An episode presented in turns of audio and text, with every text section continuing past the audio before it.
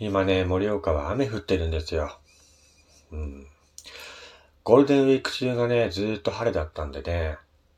あのー、この雨で、一息ついてね、あのー、体をリフレッシュさせるのもいいんじゃないかなと思いますけどもね。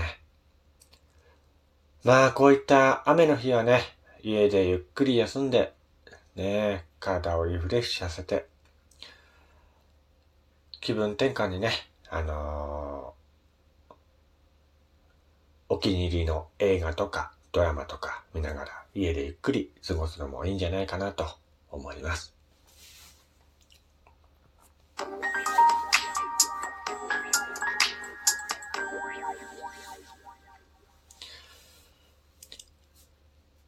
はい。皆さんおはようございます。やすさんです。えー、本日は5月の6日土曜日ですね。えー、今日はですね、この間発表されましたウルトラマンの新作についてお話ししようかなと思います。えー、ウルトラマンデッカーがこの間最終回迎えまして、映画も公開されましたね。見ましたか映画？えー、僕はまだ見てません。はい。えーっとですね、次のウルトラマンはどんなのが来るんだろうなと思って期待していたんですけども、えー、来ましたね。ウルトラマンブレザーということで。えー、なんか、あらすじをちょっと簡単にね、話していこうかなと思います。えー、っと、世界的な怪獣災害、ね、発生を受けて世界各国は地球の中から攻めてくるね、怪獣や地球外生命体に対処すべく、1966年に地球防衛隊 GGF 設立していたんですね。グローバルカーディアンフォースを略して GGF っていうのをね、えー、設立していたそうなんですよ。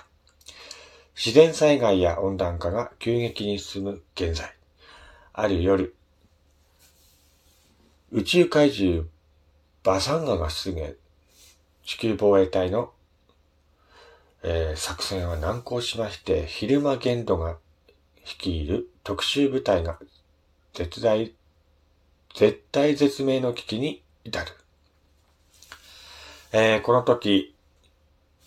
まばゆい光とともに謎の巨人が降臨。何十年も前から宇宙飛行士たちの間で噂されていた未確認大型宇宙人、コードネームウルトラマン。その後、司令部に呼び出されたゲントは、突如ある任務を言い渡される。これは密かに組織されていた特殊怪獣対応部隊。ね。隊長になってくれと言われていたそうなんですね。怪獣型の主力巨大メカアースガランをね、えー、倒すべく、特殊部隊の指揮をすることになったんですね。それと同時に、バサンガの戦いで出現したウルトラマンが、えー、倒すべき敵なのか調べる任務も任されていたゲントの脳裏に、遥か遠くの銀河、ブレザーのまばゆい光の記憶が、よ、蘇るってことだね。俺が行く。ウルトラマンブレザーの光に包まれたゲント隊長は今、組織したばかりの、えー、配属された個性豊かな隊員と共にね、えー、確かな勇気と揺るがぬ正義を胸とポケットに忍ばせ、怪獣たちの新たな戦いの日々へと身を投じるということで、えー、っと、今回はですね、隊長が、なんとウルトラマンに変身するということでね。これがね、ウルトラマン始まって史上初らしいんですよね。今まではなんかそういったね、地球防衛隊の中の、えー、下のね、くらいについている、えー、隊員がね、変身していたんですけども、今回はね、隊長自らがウルトラマンに変身するっていう設定らしいんですよ。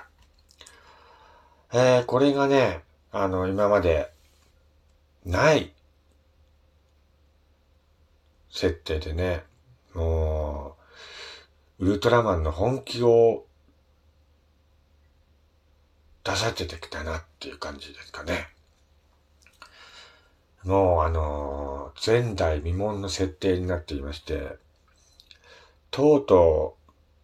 本気を出してきたぞ、ウルトラマンっていうふうにね、ツイッターの方ではつぶやかれていましたけども、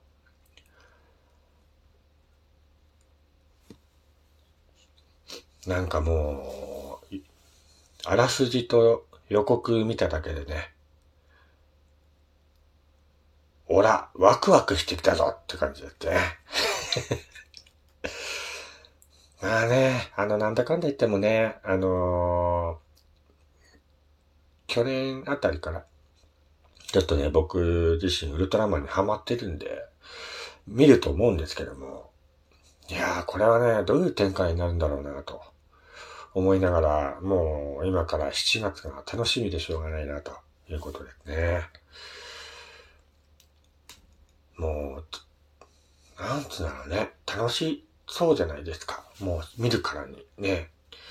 体調がウルトラマンになるってことですからね。体調がウルトラマンになってる間は、じゃあ誰が、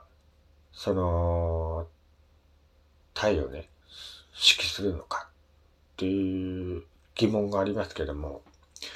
まあ、そこもね、あの、楽しみの一つかなと思いながら、今、ワクワクしながらね、7月を待っていますけども、いやもう楽しみでしょうがないね、これね。うん。で、ウルトラマンのね、あのー、写真？ウルトラマンブレザーの写真見たんですけども、これもね、なんかこう、カラフルなね、感じのウルトラマンになっていましてね、顔の方もなんか、ブレザーっていうか、吹雪かな？あのー、吹雪をイメージしてるのかわかんないんですけどもね、顔の、えー、半分がね、なんかこう、炎、炎っぽい。吹雪っぽいっていうのかな。なんか氷の塊みたいなね、感じになってますけどもね。で、まあ、真ん中のカラータイマーも、なんか、カラフルになってますね。カラフルになってて。あの、なんかね、予告見た感じ？うんと、今までにないウルトラマンの動きをしていたんですね。なんかこう、よいしょ、よいしょ、よいしょみたいな感じの ちょっとね、伝えにくいんだけど、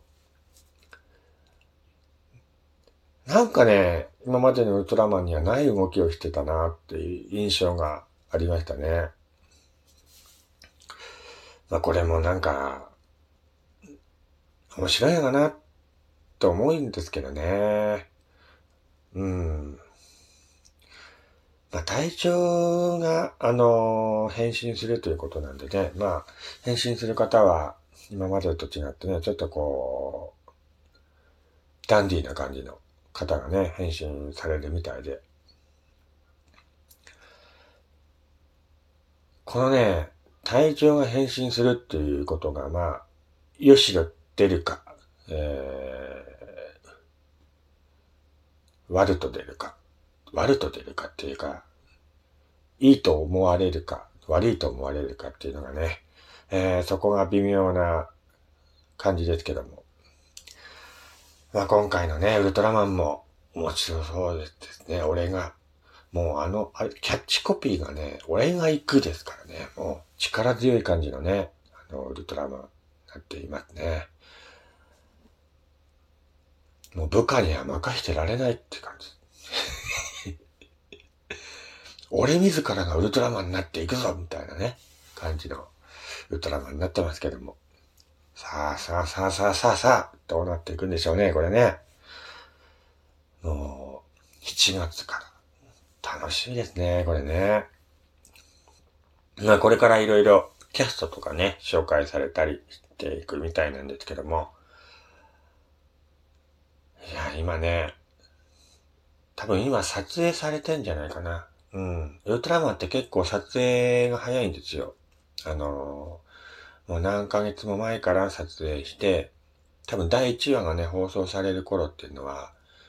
全部多分ね、撮り終わってる頃なんですよね、ウルトラマンって。だから、今ね、撮影して、編集してるんじゃないかなと思いますけどもね。まあ、ウルトラマンといえば、あのー、間に入る総集編もね、また楽しみで、えー、今回は誰が司会をやるんだろうなっていう感じのね、楽しみもありますけども。まあ、どんどんどんどんこうやってね、あのー、新しいウルトラマンが、毎年、何人登場してるんですかね。仮面ライダーとか、戦隊ものと違ってウルトラマンはこう、短期でね、あのー、変わるので、まあ一年に二人とか登場、誕生してるんじゃないかなと思いますけどもね。まあ、ファンからすればね、本当にそれは嬉しいことなのでね。ウルトラマンもね、あの、仮面ライダーとか戦隊ものみたいにね、一年間放送すればいいなとは思うんですけどもね。なかなか難しいのかなと思いますけども。えー、ということでね、今回はウルトラマンブレザーの話をしていましたね。楽しみでしょうがないです。はい。7月まで皆さん待ちましょう。それではまた次回お会いしましょう。お相手はやすさんでした。